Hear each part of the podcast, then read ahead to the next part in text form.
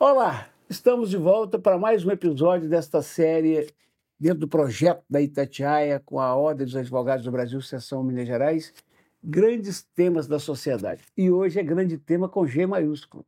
Pelo menos para mim, que me empolguei muito com a iniciativa da OAB Minas, através da sua comissão de Gestão, Empreendedorismo e Inovação, que é presidida aqui pela doutora Michele Gino.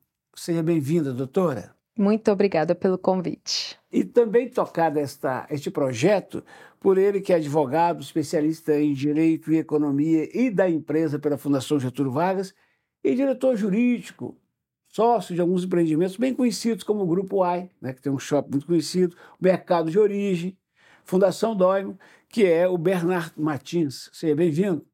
Obrigado, Eduardo. Sou seu fã. Oh, obrigado. Gente, na última semana de agosto, a OAB lançou o Direito na Favela. Michele, conta pra gente, sem pressa, porque é sensacional, é muito animador. Qual é a ideia?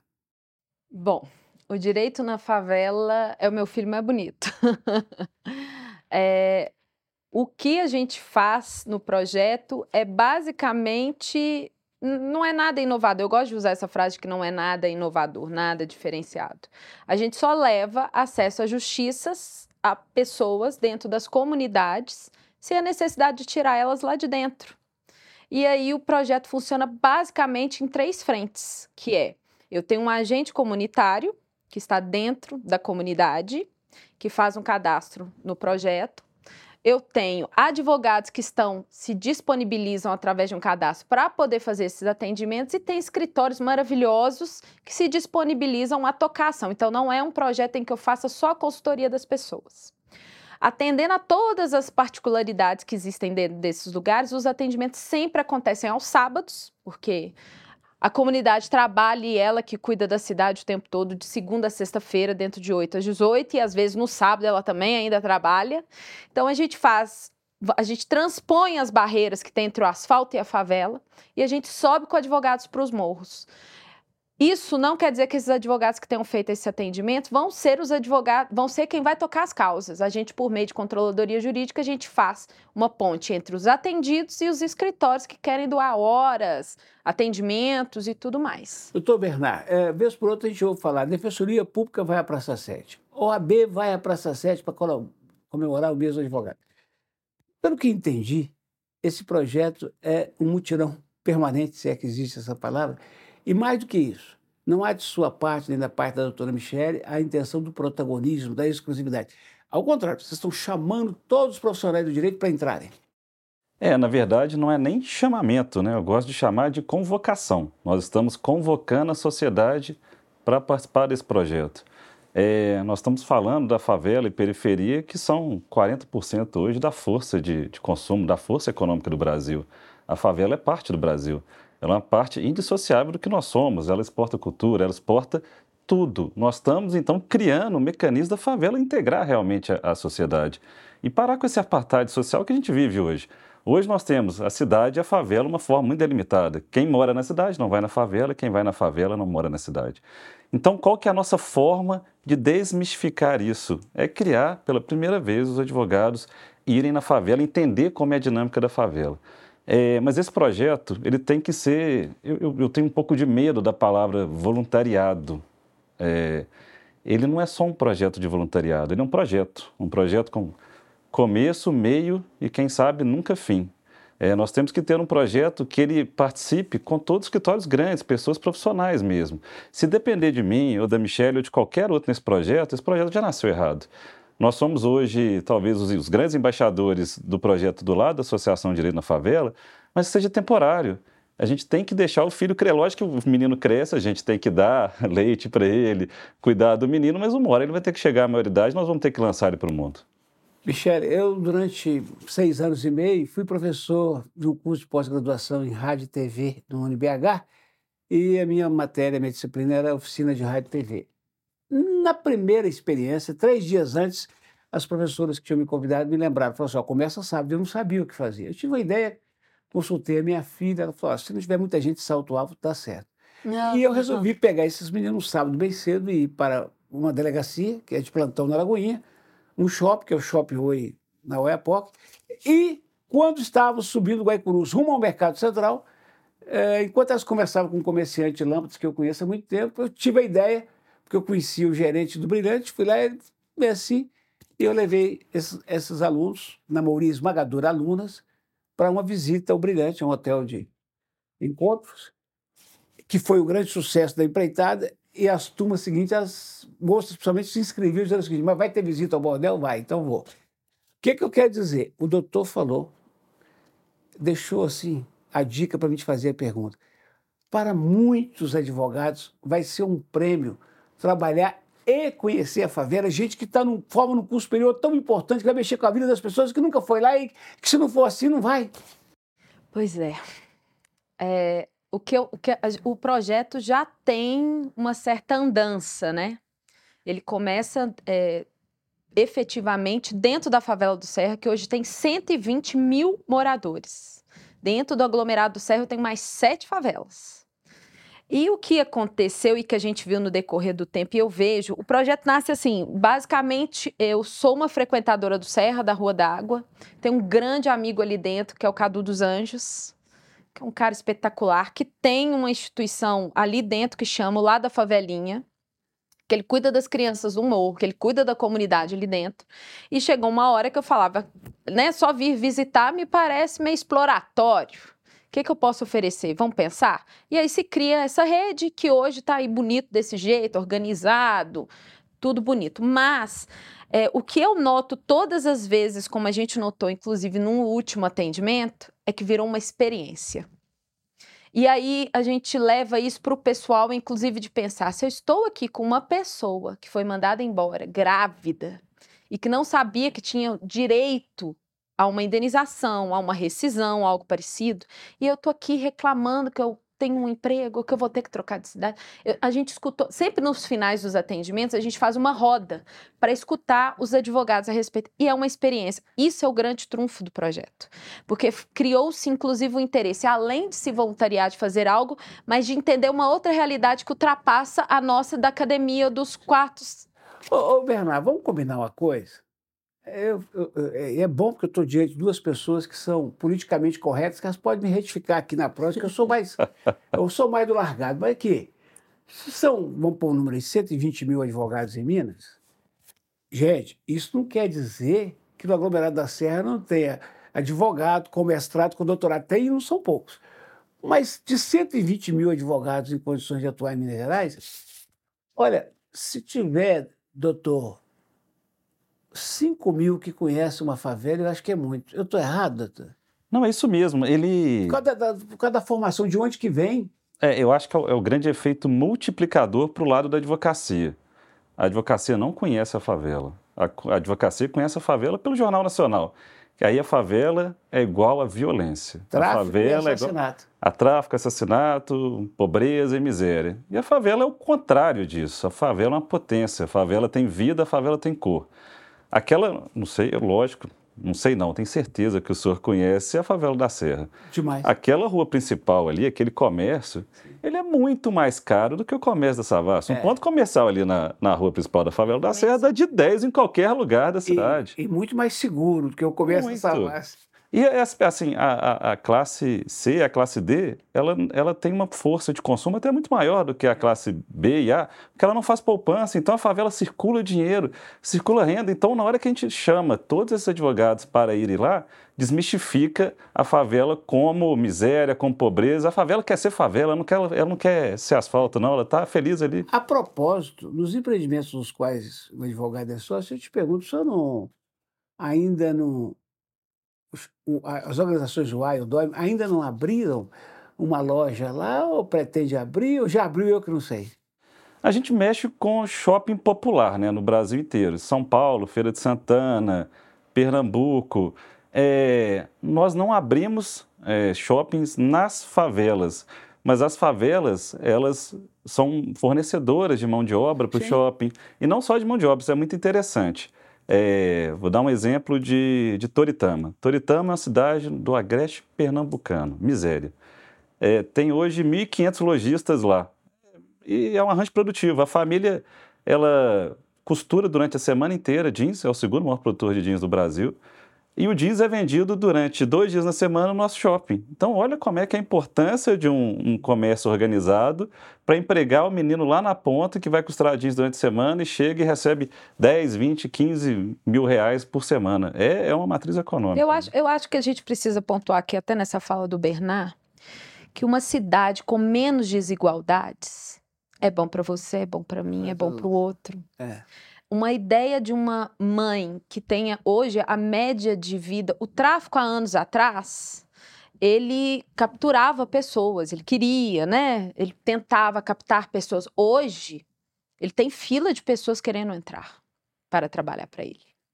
Essa, essas pessoas são, na maioria, pretos, sem o nome do pai, e... Com mais dois ou três irmãos que estão na mesma situação e que não vão chegar aos 30 anos de idade. Pré-adolescentes, né? Sim. E que se você for olhar a população carcerária, quantos ex-presos que realmente você tem notícia que existem.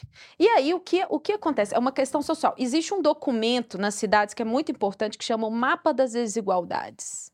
E ali a gente tem um perfil muito claro do que, do que é. E aí, quando eu tenho um lugar em que o direito não chega, em que a cidadania não chega, como que não nos incomoda? É.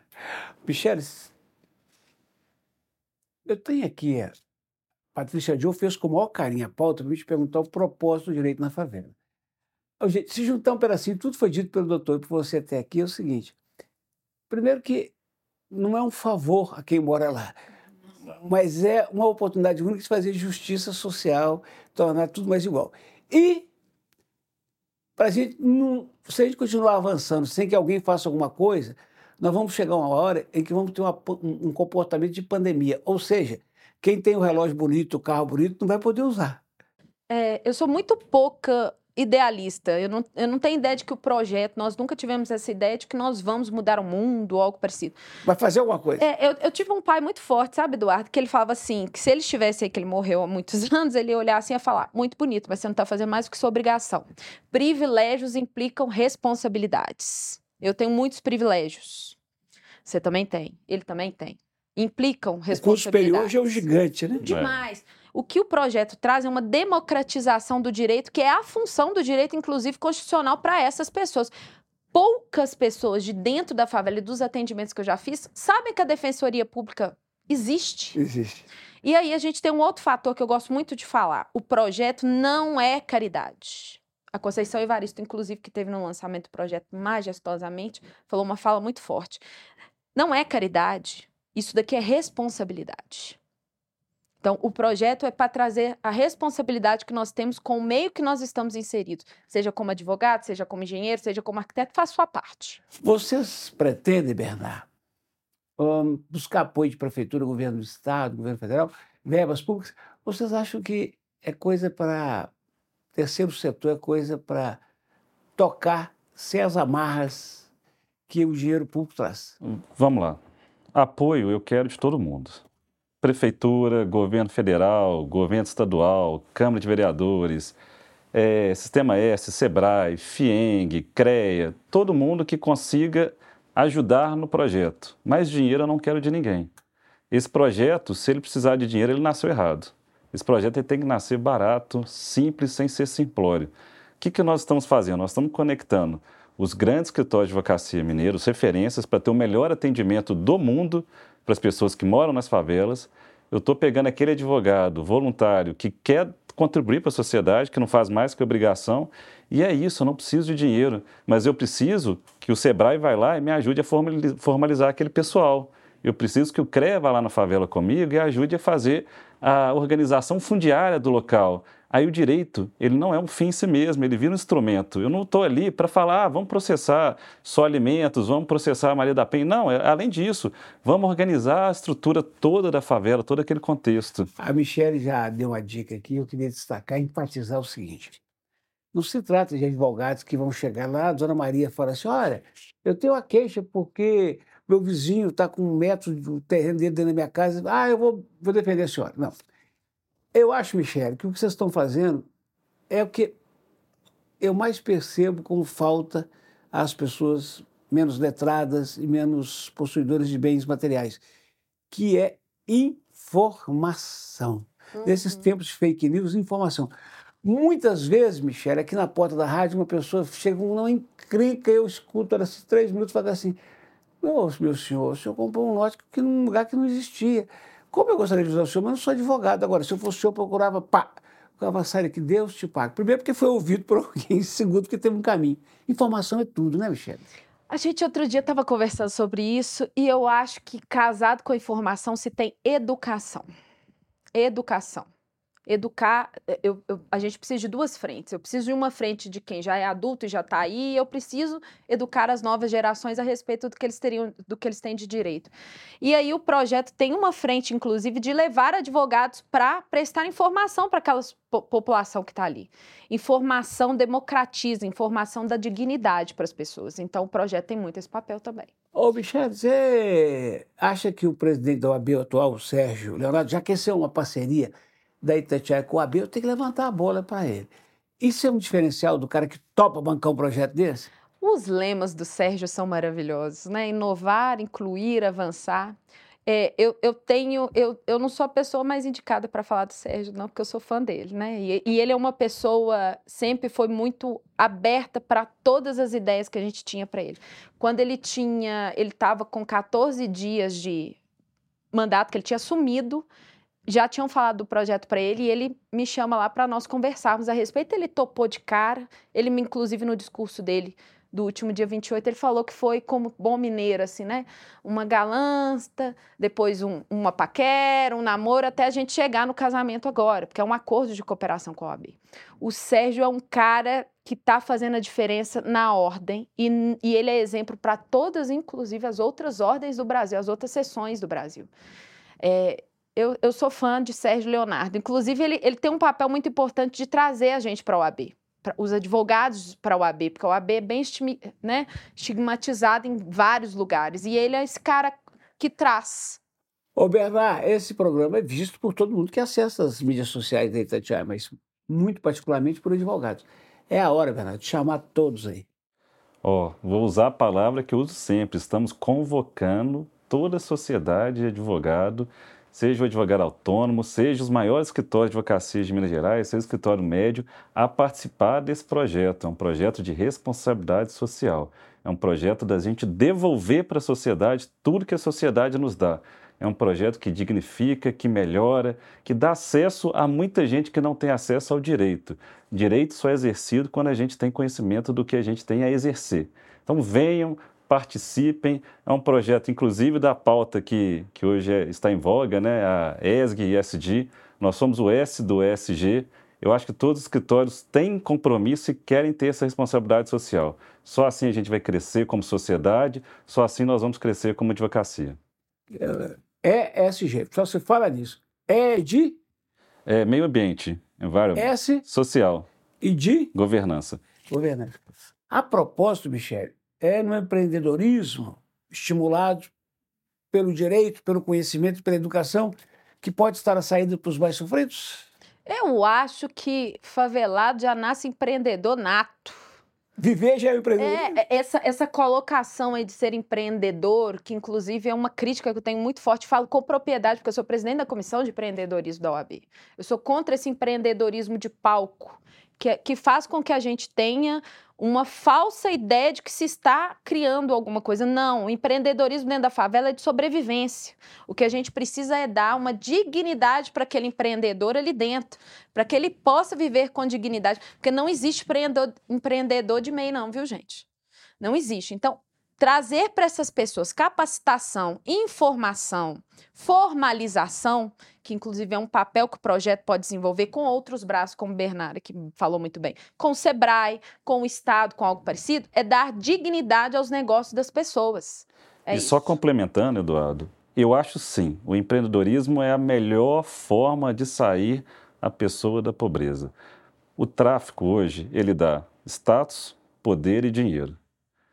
O jovem, assim, convenhamos, ele gosta dessas três coisas invariavelmente. É humano, né? Quando, exatamente. E quando a pessoa é empreendedora, ela se torna empresário, dá status, poder e dinheiro, só que na forma benéfica, Sim. uma forma do bem. Até o tráfico de droga ele empreende de uma certa forma. Sim. Então, quando você traz esse empreendedorismo formal, organizado, você tira essas pessoas das mãos do tráfico e traz para a mão da sociedade. Então, Michel, só falta para a gente fechar. Não tem dificuldade.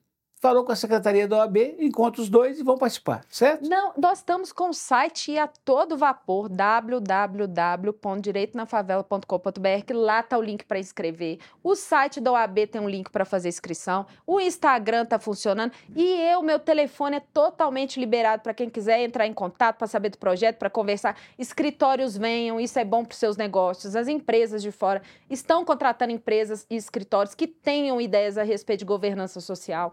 Advogado não precisa se comprometer com a causa, vem para ser atendimento, vai ser uma big de uma experiência. E agentes comunitários, venham, nós estamos dispostos a te ajudar. Doutor Bernard Martins. Então é isso. Se o advogado tem duas horas de folga no sábado, tá ótimo. Se ele tem uma sala para emprestar, tá ótimo. Se tiver boa vontade, também pode vir. Tá ótimo, o projeto cabe todos os perfis de advogado e escritório. Para o advogado autônomo, eu recomendo que ele faça os atendimentos lá na favela, que, como o Michele bem disse, é uma grande experiência, né? Viver, ver como é que é a dinâmica comercial, a dinâmica social da favela e também entender os problemas de verdade da favela, como eles são. Só fazer um intervalo aqui. Não é visitação à favela, tá, gente? Isso é verdade. Não são bichos a serem visitados. É para a gente diminuir as distâncias e arestas de nós que estamos ocupando o mesmo espaço na Sim. cidade. Mas é poder chegar na Praça do Cardoso, dizer bom dia para alguém, sentar e prosear ali do lado. Exatamente. É para a gente diminuir as arestas da cidade fora da linha do contorno, inclusive. Acabar com a apartheid que existe. E para os escritórios, é, os consolidados, no maior ou, ou maior proporção, eles vão ser os receptores dessas demandas é, que surgirem nesses atendimentos. Então, eu preciso de, de escritórios os mais variadas demandas, seja direito de trabalho, direito civil, direito empresarial, é, para fazer também pareceres, não só ações judiciais. Então, assim, cabe todo mundo. Tem tanto a caixinha do advogado que vai atender lá no dia a dia, tanto a caixinha do pequeno, médio e grande escritório. Mas o atendimento tem que ser sempre bom. Nós não estamos ali para fazer meio termo, não. É bom atendimento. E raramente, Michele, um escritório de advocacia tem um advogado só. Normalmente tem 10, 20, enfim. Então, quando um sai para ir lá prestar esse serviço espetacular, é, enriquecedor, ah, os colegas estão faturando para ele também. É Não assim. perde dinheiro também, nem tempo, Né? não. É um ganha-ganha. Mas, assim, o ganho que é de, ter- de se estar lá, e assim, a gente atende as ações que mais são pertinentes a dar dignidade para a pessoa. Uma aposentadoria, então eu tenho atendimento de previdenciário, atendimentos em direito de família que eu vou conceder, uma pensão alimentícia, uma paternidade, um direito sucessório, uma herança, um inventário. Eu tenho consumerista, que são os consumidores. Eu tenho direito do trabalho, que é inclusive um- uma parte que a Defensoria Pública não abarca, e assim, faço aqui um, um, um recorte quanto à participação da Defensoria no projeto, que a doutora Raquel Dias se coloca inteiramente à disposição do projeto. Então, o que eu preciso são dos advogados. Que a ordem é rica de gente muito boa de serviço e que pode sim doar um sábado, umas horas, se cadastrar, e nós estamos muito felizes com isso. Por tudo isso que a Michelle falou, Bernard, ah, uma orientação, uma informação, uma pequena ajuda que se dá a um cidadão desse pode mudar a vida dele. E isso acaba mudando a vida do advogado. Isso transforma a vida. É detalhe, transforma a vida. Simples sem ser simplório.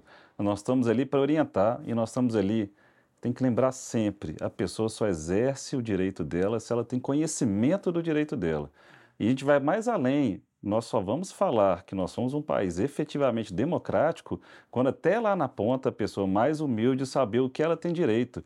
Fazer com que a Constituição Federal, aquele livrinho que a gente tem que ter no nosso carro, na nossa cama, seja mais do que um papel, seja uma referência para a pessoa de vida. O, o projeto tem um diferencial que é saber que você tem direito ao nome do pai da certidão, ok, mas o projeto te entrega a certidão com o nome do pai. Você falou há pouco, por falar em pai, do seu com muito carinho. Já está no andar de cima, né? Tá, Perto do meu. Pois é, ele morreu com quantos anos? 39, minha idade. 39 anos. O meu com 68, quase a minha idade, que eu vou emplacar 67. Aham. Então, se os nossos verdadeiros influencers já não estão mais entre nós, sinal de que tão certo quando pagar imposto é que a gente vai morrer. Sim, Com muito ou com pouco dinheiro. Então, vamos fazer alguma coisa que nos realize de verdade. felizes. e que a gente tenha feito sentido em estar aqui nesse, nesse tempo de permanência. Eu, eu cito muito meu pai em vários lugares, seja em discurso ou algo parecido.